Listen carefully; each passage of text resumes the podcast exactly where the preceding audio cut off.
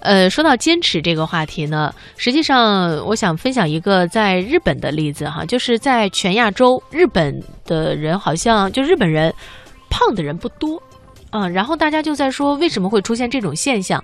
有一个生活习惯呀，我觉得其实还是挺值得借鉴的。就是日本人啊，只要是他在那个车程大概就是你走路要是半个小时可以到的地方，一般情况下是不会打车的，嗯，就是都会走过去走。过去，对，这样呢也可以锻炼一下身体，同时也会比较环保。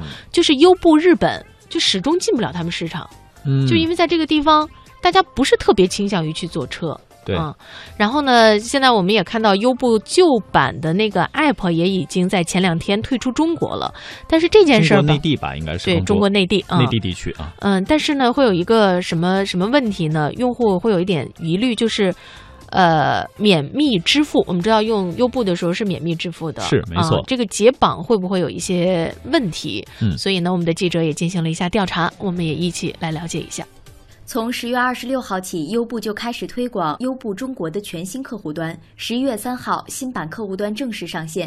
相信最近大家打开优步时，都会收到新版本的更新推送。在前不久呢，我打车的时候发现这个优步啊，它那个 APP 更新了，它就开始提醒我。它第一次我没有更新，第二次我才更新。它这个更新是要下载一个新的，所以就把旧的给卸载了。卸载以后发现新的跟旧的其实是一样的，在感官上。打开以后，但是需要重新登录一下，登录也非常快的。登录是输入电话号码，然后再输入一个验证码就可以登录，然后页面也差不多。但是用新的，我发现好像反应速度稍微快了一些，定位我感觉自动定位要比旧的要准确一些。从二十七号凌晨开始，旧版本的优步客户端全面停止服务，优步中国的所有服务都切换到了新客户端中。在新旧客户端的交替里，也给众多的优步用户带来了问题，首当其冲的便是支付安全。在优步刚进入国内时，付款方式只能绑定信用卡，后续又逐渐增开了支付宝、百度钱包、银联卡等方式。为了给乘客更为便捷的乘车体验，优步是采取了免密码支付的便捷结算方式。虽然优步全球退出中国，但是账户信息还是保存在优步全球的服务器当中。这个不能再在国内使用的老版本客户端，似乎就成了一个充满巨大盗刷风险的隐患。所以在旧客户端全面停服后，如何解绑之前的免密支付，也成了众多中国优步用户的心头大患。也有很多用户反映，根本无法解绑之前的银行卡。对此，我们也第一时间联系了优步的客服。支付宝包括百度钱包都是可以解除代扣协议您只要解除代购协议，就不会在里面扣钱了。然后另外，您绑定的银行卡，我这边在后台为您操作删除，就相当于已经解除绑定了，我们不会再从您这个银行卡里面扣钱了，是这个意思。所以我这边就是通过这两种方式来帮您操作解绑。支付宝等可以。通过其客户端进行解绑，信用卡等银联卡支付可以联系优步客服进行后台解冻。这是目前优步给出的两种解绑方案。关于支付问题，优步中国也官方给出了进一步回应，说优步的支付账户安全并没有因为客户端的迁移而降低管控级别。升级到新客户端之后，旧的客户端不再使用。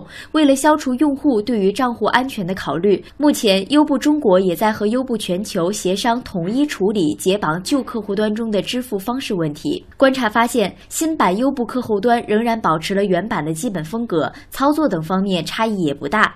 在采访的过程中，很多用户都对这次新旧更替产生了疑惑。旧版本用的好好的，也没出什么问题，为什么要更新啊？而且我每次点进那个优步那个页面的时候，它都会提示让你出来更新。我之前很多，比如说免密的呀，然后什么指纹支付啊，我都绑定了。你说如果我更新完之后，我所有的东西都得再填一遍。太麻烦了。我们也发现，在新版的优步客户端中，只保留了人民优步家与优选轿车两个产品线。与旧版相比，新版客户端暂时缺少了一些功能，比如说不能够在境外使用、缺少英文版界面，以及暂时不能绑定国际信用卡等。很多用户对此感到十分不便。这种变更到底出于什么样的原因？我们也第一时间联系了优步方面，不过优步没有做出任何回应。从上个月末开始，优步中国的所有司机也正在逐渐的转移到滴滴司机的平台上。这项工作将在本月完成，意味着今后使用滴滴出行和优步对应的司机资源是一样的。今年八月，滴滴出行宣布与优步全球达成战略协议，滴滴出行将收购优步中国的品牌、业务、数据等全部资产。滴滴出行和优步全球将相互持股，成为对方的少数股权股东。随着新旧优步客户端的更替，也标志着滴滴出行和优步中国合并的基础工作已经完成。